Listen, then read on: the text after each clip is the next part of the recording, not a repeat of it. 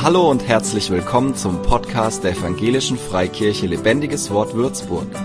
Mach dich bereit für ein neues Wort von Gott für dein Leben. Also wir steigen gleich wieder ein in Gottes Wort.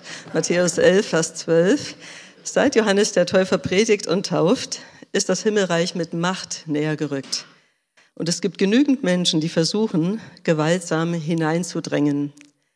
Das hat Jesus gesagt. Und das ist quasi ein Rückblick, da hat Jesus auch schon gepredigt zu der Zeit, als er das sagt, aber er hat nochmal so zurückgeschaut und hat gesagt, mit Johannes dem Täufer ging's los. Da ist das Himmelreich, hat das einen richtigen Ruck gegeben. Und es gibt genügend Menschen, die versuchen, gewaltsam hineinzudrängen. Und ich habe mir versucht, das so ein bisschen vorzustellen. Es gibt ja auch so Bibelfilme, wo man sieht, wie der Johannes tauft und das sind Leute, die kommen und die wollen sich taufen lassen. Und der Johannes selber war ja auch ein markanter Typ, der war nicht so gewöhnlich angezogen und hat sich besonders ernährt und hat auch sehr isoliert gelebt eigentlich. Also so sehen wir es so in so Bibelfilmen. Aber er war eine Attrakt, haben gepredigt, dass die Leute er gepredigt hat, war eigentlich nicht neu, weil auch die Propheten im Alten Testament haben gepredigt, dass die Leute zu Gott umkehren sollen und dass sie ihn verlassen hatten und dass deswegen Unheil kam. Aber er hat jetzt noch was Neues und deswegen nennen wir ihn ja auch Johannes den Täufer. Er hat gesagt, ähm, tut Buße, kehrt um und lasst euch taufen als Zeichen, dass es euch ernst ist. Und das haben die Leute gemacht. Und dann gibt es eine Stelle, da kommen die Pharisäer und wollen da auch ähm, dabei sein. Und dann sagt er, nee, denkt ihr wirklich, ihr könnt dem Gericht entgehen? Also der Johannes war ein kantiger Typ. Und jetzt will ich zu Jesus wieder schwenken in Matthäus 4, Vers 12. Als Jesus hörte, dass Johannes verhaftet worden war, verließ er Judäa und kehrte nach Galiläa zurück. Ich hüpfe jetzt so ein bisschen durch die Verse. Äh, von da an begann Jesus zu predigen, hört auf zu sündigen und kehrt um zu Gott, denn das Himmelreich ist nahe. Und wenn ihr am Anfang schaut, was Johannes gepredigt hat, das waren die gleichen Worte. Zumindest sind die hier genauso aufgeschrieben. Also Jesus hat genau da weitergemacht, wo Johannes aufgehört hat.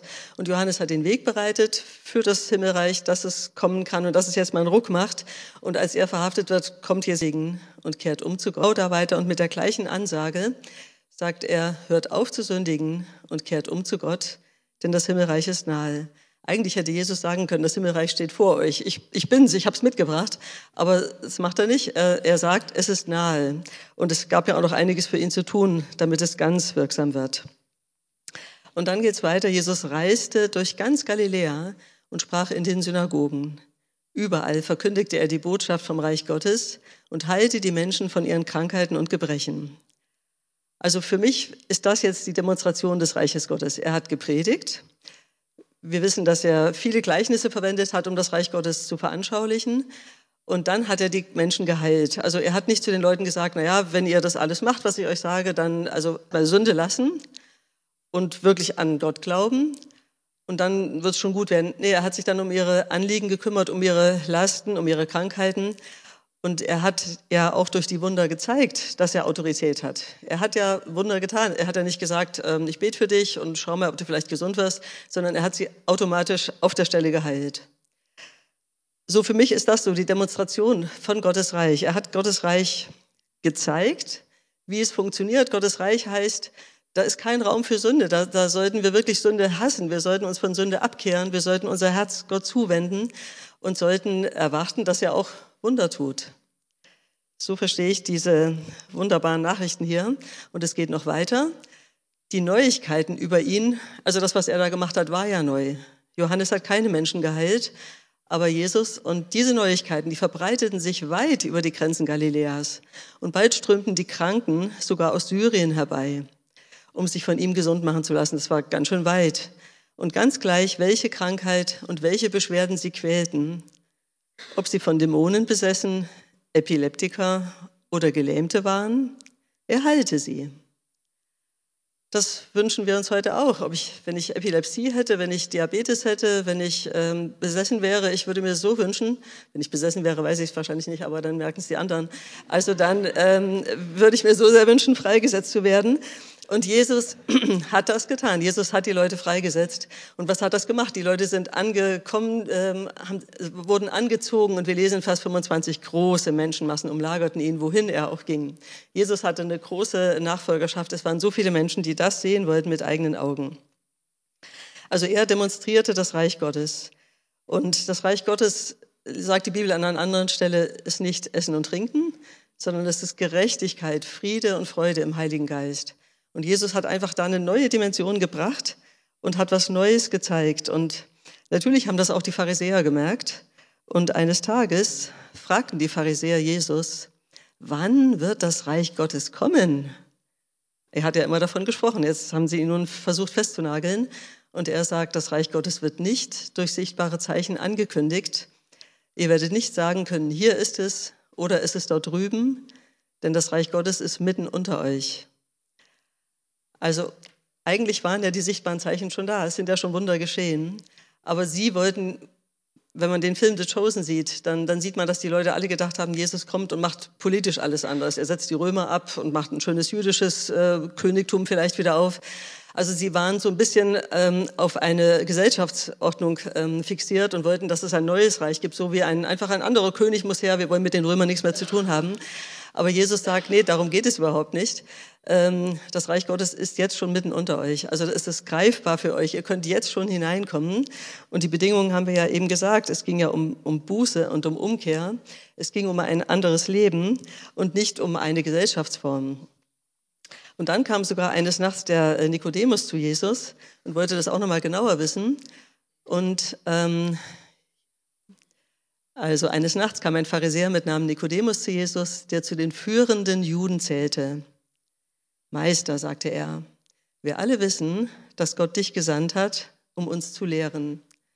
Also das finde ich schon mal eine ganz starke Aussage, dass so ein führender selber Lehrer zu Jesus sagt, wir wissen, dass Gott dich gesandt hat, um uns zu lehren.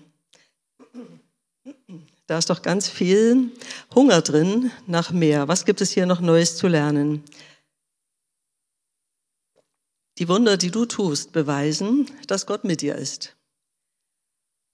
Was hat er jetzt eigentlich sagen wollen? Also er hat eigentlich mal festgestellt, Jesus, wir merken, bei dir ist was anderes.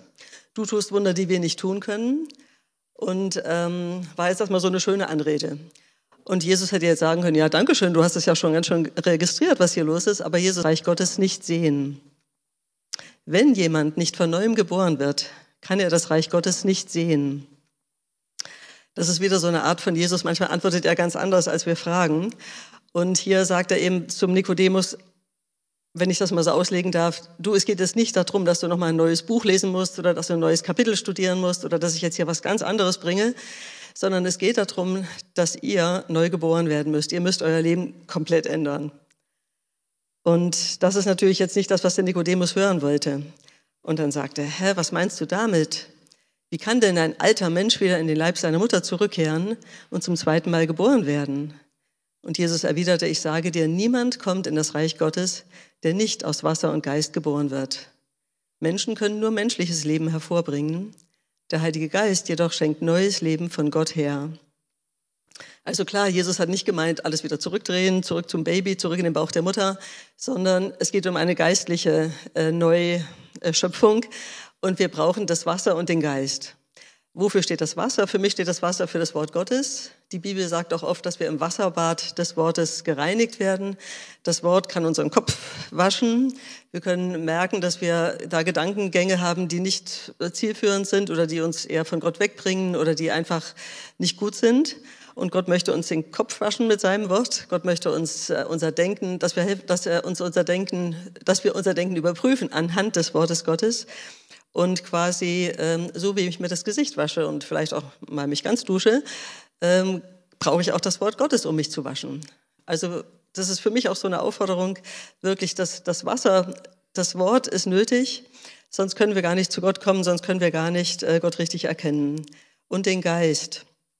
Wir brauchen den Geist, weil der Heilige Geist gießt Gottes Liebe in unser Herz, steht in Römer 5,5. Das haben wir ja vor 30 Jahren schon mal gelernt in einem Seminar, das bleibt hängen. Und äh, diese Liebe Gottes, sie kommt in unser Herz.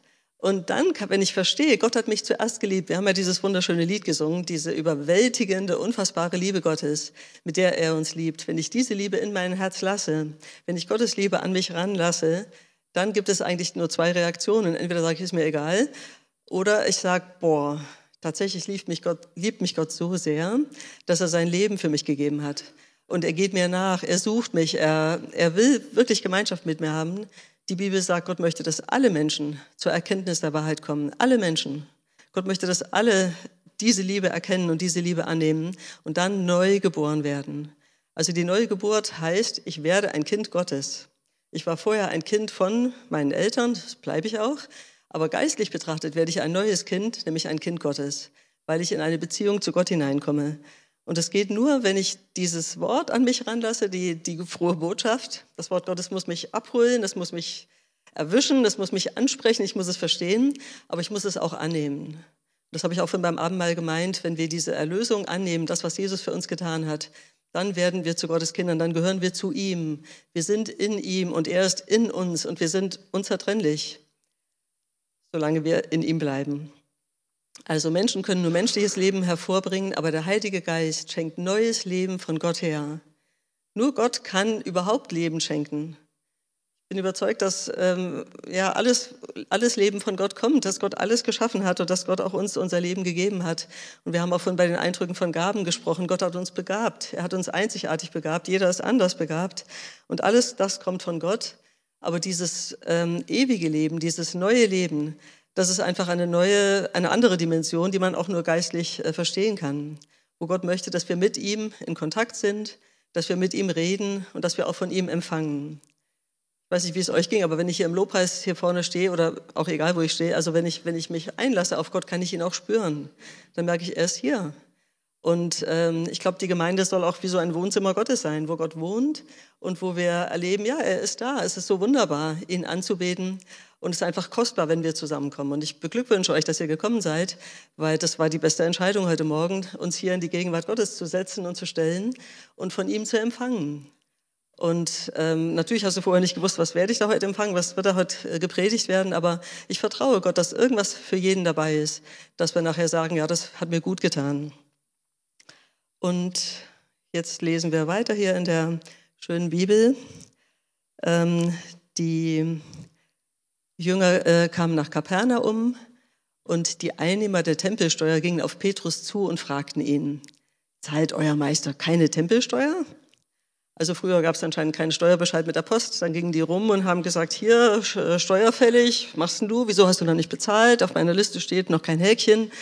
Und äh, Petrus sagt, doch. Und dann äh, ging er nach Hause, um es Jesus zu erzählen. Aber noch bevor er ansetzen konnte zu sprechen, fragte Jesus ihn, was meinst du, Petrus? Belegen Könige ihr eigenes Volk mit Steuern oder verlangen sie Abgaben von den Fremden, die sie besiegt und deren Länder sie erobert haben? Das ist jetzt die Frage, gell? Also Jesus hat sich selbst als ähm, jemand äh, verstanden, der nicht fremd ist, sondern der ins Land gehört und der ähm, quasi keine Abgaben eigentlich hätte zahlen müssen. Aber dann geht's weiter. Von den Fremden, sagt Petrus. Nun sagt Jesus, dann müssen die eigenen Bürger ja eigentlich keine Steuern bezahlen. Und es geht jetzt hier nicht um die Bürger von Kapernaum, sondern um die Bürger äh, vom, vom, vom Tempel, die eigentlich zum Tempel dazugehören, die eigentlich das Bodenpersonal Gottes sind. Und ähm, Jesus sagt dann weiter, wir wollen aber sie nicht vor den Kopf stoßen. Geh hinunter zum See und wirf eine Angelrute aus. Den ersten Fisch, den du fängst, dem öffne das Maul. Du wirst darin eine Münze finden. Nimm diese Münze und bezahle damit für uns beide die Steuer. Also Jesus hätte sagen können, hä, diese Steuereintreiber, da wissen die nicht, dass ich ähm, zum Tempel quasi dazugehöre, dass ich doch Gottes Sohn bin. Er macht keine Diskussion auf, er bezahlt die Steuer, aber wie witzig er das Geld besorgt. Ne? Er hätte auch zu Petrus sagen können, du, heute Nacht musst du fischen gehen, wir müssen ja irgendwie diese Münze da kriegen für diese Steuer. Sondern er sagt, geh mal da zum See und äh, hol den ersten Fisch. Also nicht die ganze Nacht fischen, sondern nur mal schnell ähm, die Angelrute rausgehalten. Also wie witzig Gott auch dafür sorgt. Gell? Und als ich das gelesen habe, habe ich gedacht, vielleicht ist auch jemand hier, der sagt, ja, ich habe da noch eine große Rechnung offen, ich weiß gerade gar nicht, wo meine Finanzen herkommen. Aber vielleicht kannst du dich auch so an Jesus hängen und kannst sagen, Jesus, wenn du da so mal eben die Münze organisiert hast, wieso kannst du mir vielleicht auch helfen, meine Steuern zu bezahlen oder meine Rechnung zu bezahlen? Also es gibt auch, wir leben ja auch in der Welt. Wir können nicht wie Jesus sagen, ich bin nicht von dieser Welt, sondern wir sind in der Welt und wir haben auch unsere Verpflichtungen. Und manchmal wird es vielleicht eng. Aber ich fand diese Stelle einfach schön. Ähm, Jesus kann auch anders versorgen. Vielleicht musst du nicht Überstunden machen oder dies oder noch einen Nebenjob annehmen, der gerade am Sonntagmorgen ist, sondern vielleicht ähm, möchte dir Jesus auch anders helfen. Also vertrau ihm und gib ihm deine Sorgen. Hört auf, euch Sorgen zu machen um euer Essen und Trinken oder um eure Kleidung. Warum wollt ihr leben wie die Menschen, die Gott nicht kennen und diese Dinge so wichtig nehmen? Euer himmlischer Vater kennt eure Bedürfnisse. Macht das Reich Gottes zu eurem wichtigsten Anliegen lebt in Gottes Gerechtigkeit und er wird euch all das geben, was ihr braucht. Jetzt bin ich wieder beim Thema. Gell? Es ging ja ums Reich Gottes. Das war ein kleiner Ausflug außenrum. Wie war das mit Jesus und wie hat der das gemacht? Und hier sagt Jesus, ähm, wir sollen uns keine Sorgen machen und wir sollen das Reich Gottes zu unserem wichtigsten Anliegen machen. Wie kann ich das Reich Gottes zu meinem wichtigsten Anliegen machen? Habt ihr darüber schon mal nachgedacht? Die Bibelstelle ist ja alt, die steht ja schon lange in der Bibel und wir haben sie sicher schon oft gelesen. Und ich habe mir äh, gedacht, ähm, wenn ich das zu meinem wichtigsten Anliegen mache, dann werde ich oft drüber nachdenken, wie, wie ich heute das Reich Gottes erleben kann. Wir haben ja, habe ich ja vorhin gesagt, das Reich Gottes wird demonstriert. Jesus hat die Wunder getan, Jesus hat darüber gesprochen, dass die Leute umkehren sollen.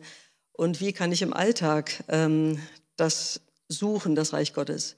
Und in dem Satz, in dem Vater unser steht ja, dein Reich komme, dein Wille geschehe. Also wäre ein guter Punkt, dass ich im Alltag einfach auch bete, Herr, dein Wille geschehe. Ich kann ja auch am Arbeitsplatz, egal welche Arbeit ich zu tun habe, ähm, ich kann ja auch am Arbeitsplatz, ähm, oder glaube ich, soll ich sogar, ähm, auch einfach Gott dienen. Es ist nicht gut, wenn wir das trennen, wenn wir sagen, naja, und wir dürfen auch da fragen, Herr, was ist jetzt dein Wille? Gehen, sondern dass wir sehen, Gott hat uns auch dahin gesetzt und wir dürfen auch da fragen, Herr, was ist jetzt dein Wille? Soll ich vielleicht hier auch was erzählen von dir oder, oder soll ich für, für die Person beten, die da gerade vor mir ist? Lasst uns einfach da Antennen haben und, und suchen, wie kann das Reich Gottes jetzt hier in dieser Situation Gestalt gewinnen? Wie kann das Reich Gottes jetzt hier sichtbar werden? Und Gott möchte, dass wir auch beten dafür, dass das Reich Gottes kommt. Ich habe ja irgendwann mal gepredigt über die Herrlichkeit Gottes und dass ein Teil, eine Vorarbeit dafür, dass die Herrlichkeit zunimmt, ist auch wirklich, dass wir für alle Menschen beten sollen. Und ich habe damals schon gesagt, das klingt nach einer großen Aufgabe, aber ich, ich ertappe mich immer wieder dabei, dass ich es tue. Weil wenn ich Nachrichten sehe, es gibt so viel Grund zu sagen, boah, da haben Leute Probleme und da geht es ihnen schlecht. Und warum nicht? Warum wollen wir nicht beten für eine Erweckung weltweit? Warum wollen wir nicht beten, dass Menschen zum Glauben kommen, zur Erkenntnis kommen? Weil Johannes hat angefangen, Jesus hat weitergemacht und jetzt sind wir tatsächlich die Nachfolger Jesu, jetzt sind wir hier auf der Erde und wir könnten jetzt was tun und wir können mit Gebet anfangen und sagen, Herr, was ist dein Wille heute? Und lasst uns beten für Menschen, dass sie errettet werden, dass sie zur Erkenntnis der Wahrheit kommen, dass sie umkehren zu Jesus und dass der Heilige Geist am Wirken ist, auch wenn du mit diesen Leuten gar nicht in Kontakt kommst. Aber Gott kann uns so gebrauchen. Und wir waren gestern auf einer AVC-Konferenz, da ging es um verfolgte Christen. Und ein Pastor von Nigeria war da. Und er hat gesagt, in, seinem Dorf, da gab es einfach nachts mal eine totale Schießerei. Und ganz viele Christen wurden einfach ermordet. Und dann laufen die anderen, die noch übrig geblieben sind, eben weg in irgendein Flüchtlingslager. Und ihr Dorf ist verlassen. Und es ist einfach so viel Widerstand da. Also dem, dem Teufel gefällt es nicht, wenn wir mit Gott leben. Und in einer muslimischen Umgebung sind die Christen einfach wie die gehören hier nicht hin, so ungefähr. Und der, der Feind versucht einfach, sie auszuradieren und sie wirklich auszulöschen. Und es gibt eine, eine Deklaration von der Regierung in Nigeria, die haben sich wirklich vorgenommen, alles Christliche auszulöschen. Und ähm, die, die Christen, was machen die? Hat er uns ein Foto gezeigt, die gehen dann in ihre Kirche, die jetzt kein Dach mehr hat, ähm, und lobpreisen Gott trotzdem. Sie wissen einfach, dass, dass Jesus, dass der Glaube einfach das, das Zentrale ist, das Bleibende ist. Und egal wie die Umstände sind, Gott ändert sich nicht, Gott ist treu, Gott steht zu ihnen und er versorgt sie auch. Und AVC haben dann äh, Essen gebracht und haben Nahrungsmittel, also Essen gebracht und ähm, Saatgut und Düngemittel, damit sie dann auch wieder ihre Felder bestellen konnten. Und so leben diese Christen in einer ganz anderen Umgebung als wir. Wir haben hier überhaupt keine Schmerzen, keine Verfolgung. Und dort ist es ganz anders. Dort kannst du mit deinem Leben bezahlen, wenn du Christ wirst. Und trotzdem haben sie auch kleine Zellen, wo sie muslimische äh, Menschen einladen und ihnen so wie ein Alpha-Kurs über den Glauben erzählen und die bekehren sich auch. Und die haben aber einen ganz anderen Stand als wir. Die, die müssen gucken, ja, oder werden eventuell mit dem Leben dafür bezahlen, dass sie sich bekehrt haben. Aber es ist es ihnen wert. Und die, die Leute in der Verfolgung sagen, das stärkt unseren Glauben. Die, die Verfolgung zieht uns näher an Jesus hin. Wir, es ist uns noch viel wichtiger geworden oder wir sind stärker geworden durch die Verfolgung. Und mein Anliegen einfach heute ist, dass wir dieses Gebet ernst nehmen, dein Reich komme, dein Wille geschehe, dass wir Gott fragen, wie kann ich dazu beitragen? Wie kann ich dein Reich hier voranbringen? Wie kann ich so leben, dass Menschen merken, dass ich Christ bin? Vielleicht bist du extra freundlich oder bist du hilfsbereit oder bist du einfach, machst du nicht mit bei krummen Gerede oder wenn es um krumme Sachen geht, dass du sagst, nee, das, äh, diese Sachen mache ich nicht mit, das passt nicht zu meinem Leben als Christ. Und was hindert uns eigentlich daran, dieses Reich Gottes wirklich so ernst zu nehmen, dass wir so viel davon plaudern oder dass es uns so wichtig ist, dass wir ganz viel drüber nachdenken? In der Bibel gibt es einen Fall, und zwar der Nikodemus, von dem ich vorhin schon gesprochen habe. Dem unterstelle ich mal Menschenfurcht, dass der sich einfach nicht getraut hat, aus seinem religiösen System auszubrechen. Der war ein angesehener Lehrer, der hatte seine tolle Position und der, hat, der hätte echt einen Riesenpreis bezahlt, wenn er gesagt hätte, ich gehe jetzt mit Jesus und tschüss. Also ich unterstelle ihm Menschenfurcht oder einfach nicht den Mut, eben auf neuen Wegen zu gehen und da auszubrechen. Was kann uns vielleicht auch hindern, ähm, Zeugnis zu geben, uns zu bekennen zu Jesus? Vielleicht haben wir Angst, dass wir es nicht richtig machen. Aber das ist Quatsch. Also wenn du von dem erzählst, was du mit Gott erlebt hast, lügst du ja nicht. Du, du gibst ja das Beste weiter, was du, was du kannst. Und wenn du auch denkst, das war jetzt so ein mickriger Satz, aber Gott kann aus einem mickrigen Samenkorn was wachsen lassen. Also lasst uns wirklich mutig sein und im Alltag schauen, wo wir Gott bezeugen können und uns nicht äh, darauf berufen, ah ja, heute bin ich müde, heute bin ich nicht so leistungsfähig. Die müdesten Tag heute, weil du in deiner Schwäche ja extra Gott bittest, ich brauche dich heute, ich fühle mich so schwach. Und was Gott ähm, richtig hindert, ist, wenn wir nicht glauben, wenn wir nur kleinen Glauben haben. Und ich habe in der Bibel gesehen, dass Jesus das richtig nervt. In Matthäus 17, 17 hat Jesus geantwortet, also Vorspiel, ähm, es war ein Junge, der war besessen und ähm, der Vater von dem Jungen kommt dann zu Jesus und sagt, kannst du vielleicht helfen? Deine Jünger konnten es nicht. Und Jesus antwortet, ihr uneinsichtigen, ungläubigen Menschen, wie lange muss ich euch noch, muss ich noch bei euch sein, bis ihr endlich glaubt? Wie lange muss ich euch noch ertragen? Bringt den Jungen zu mir. Also er redet so zu seinen Jüngern und das ist ziemlich gereizt, ne? Der ist ziemlich genervt davon. Und ähm, warum konnten jetzt nun die Jünger den Jungen nicht heilen? Fragen sie ihn nachher. Und er sagt, weil euer Glaube so gering ist. Ich versichere euch, wenn euer Glaube auch nur so groß wäre wie ein Senfkorn, könntet ihr zu diesem Berg sagen, rücke dich von hier nach da und er würde sich bewegen. Nichts wäre euch unmöglich. Also wie ich vorhin gesagt habe, ein kleines Statement, ein kleines bisschen Glaube reicht ihm schon. Aber Glaubensberge, na klar bewegen wir jetzt nicht die Alpen von Süden nach Norden, das wäre ja auch verrückt. Aber Glaubensberge, Hindernisse, die wirklich Leuten das Leben schwer machen, die, die einfach sich da aufgetürmt haben, Riesenprobleme oder, oder meinetwegen. Aber er sagt, wenn du nur ein bisschen welche Belastungen, und man sagt, das kriege ich ja nie aus meinem Leben weg. Aber er sagt, wenn du nur ein bisschen Glauben hast, kann so ein Berg versetzt werden. Und so möchte ich uns einfach Mut machen, dass wir das Reich Gottes so im Fokus haben. Gott möchte etwas bewegen in dieser Welt. Dinge sollen nicht so bleiben, wie sie sind. Und er braucht uns als seine Mitarbeiter. Jeder ist gleichermaßen wichtig. Keiner ist zu klein oder zu schwach, sondern jeder hat etwas von Gott bekommen, was er teilen kann. Du hast schon was mit Gott erlebt, das kannst du, kannst du erzählen. Du hast bestimmte Maßstäbe, weil du die Bibel gelesen hast. Das kannst du bezeugen. Kannst du sagen, ich lüge nicht, ich mache meine Steuererklärung ehrlich. Ich gehe sonntags in die Gemeinde, weil mir das so wichtig ist. Du kannst so viel bezeugen, so viel kundtun, was andere Menschen vielleicht ähm, überrascht. Aber das soll es ja auch. Es soll ja ruhig mal eine Überraschung geben. Und ähm, wenn wir mit Gott Gemeinschaft haben, wird er an uns arbeiten. Und Ben hat vorige Woche gepredigt, dass wenn wir mit Gott Gemeinschaft haben und wir befolgen das, was wir lernen, werden wir werden wie er. Und es gibt eigentlich nur zwei Entwicklungsmöglichkeiten im Leben. Entweder wir werden wie er oder wir werden das Gegenteil davon. Also gar nicht wie er und eben einfach wie die Welt und wir tauchen unter und keiner merkt was, dass du Christ bist. Also der Heilige Geist will uns gern helfen und will uns gern ähm, zur Seite stehen, dass wir uns gut weiterentwickeln und wir können ihn immer wieder einladen, so wie wir es auch vorige Woche getan haben, dass er in uns wirkt, damit wir seine Zeugen sein können und damit wir auch mit Gott zusammenarbeiten können. Und das ist nicht schwer. Gott überlastet uns nicht. Gott hat keine zu schweren Aufgaben für uns. Er hat für jeden so, dass es dich vielleicht manchmal ein bisschen dehnt. Er sagt, okay, da jetzt auch noch hin. Aber er befähigt uns auch. Und er ist mit uns und er ist für uns. Er hat gute Gedanken über uns. Und wenn wir hier so zusammen sind, so wie eine Familie, und wir schauen aufeinander und ermutigen einander und kümmern uns umeinander, das ist auch schon Reich Gottes. Das ist auch schon Repräsentation von Gottes Liebe. Und wenn wir füreinander beten und Wunder geschehen, Heilung geschieht, Trost geschieht, das ist auch Gottes Reich in Aktion. Genau, und ich habe vorhin beim Abendmahl gesagt, wenn jemand hier ist der, oder auch am Livestream ist, der sagt, davon habe ich noch nie gehört, dann ist immer ein Tag, immer eine Gelegenheit, sich aktiv Gott zuzuwenden und dieses Opfer von Jesus anzunehmen, diese Liebe Gottes anzunehmen. Und ich möchte jetzt ein kleines Gebet sprechen für den, das betrifft, wenn, wenn jemand hier ist oder am Livestream, wo man einfach mit, mit wenigen Worten Jesus einladen kann. Und ich möchte auch mal hier in die Runde fragen, ist jemand hier, der sagt, das habe ich noch nie gehört, das ist mir jetzt hier völlig neu. Uns einladen, vielleicht stehen wir auf, äh, stehen wir auf und ich bete einen Satz vor und wir beten einen Satz nach. Und der, der am Livestream ist oder der, dem es vielleicht hier doch auch ins Herz geht, äh, kann das bewusst aussprechen.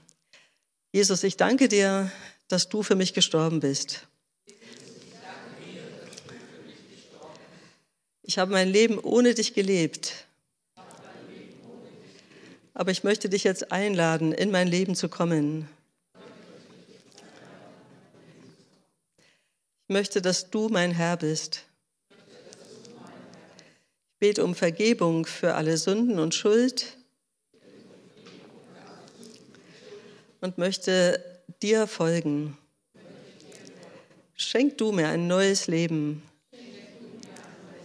durch dein Wasser und dein Geist. Amen. So ein Gebet ist, ist nur ein Anfang. Wenn jemand hier ist, der sagt, ja, das hat mich doch berührt, dann komm nachher nach vorn, sprich mit mir oder wenn, wenn Gebetspartner da sind oder mit dem, der dich mitgebracht hat, sprich mit jemand darüber, lass es nicht einfach so wieder versickern. Ja, und für uns alle möchte ich jetzt uns segnen, dass wir einfach Feuer bekommen, wie wir von auch gesungen haben, dass wir Begeisterung bekommen für dieses Reich Gottes und dass jeder an seinem Platz einfach steht und sagt, ich will dieses Reich voranbringen. Dein Reich komme, Herr, dein Wille geschehe.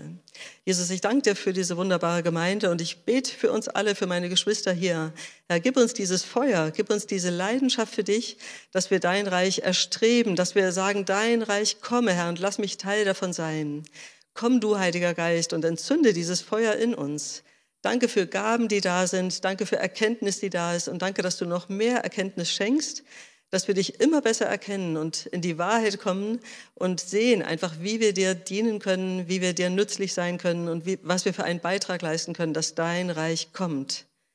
Ich segne meine Geschwister und ich danke dir, dass dein Frieden da ist, deine Freude und deine Gerechtigkeit. Amen.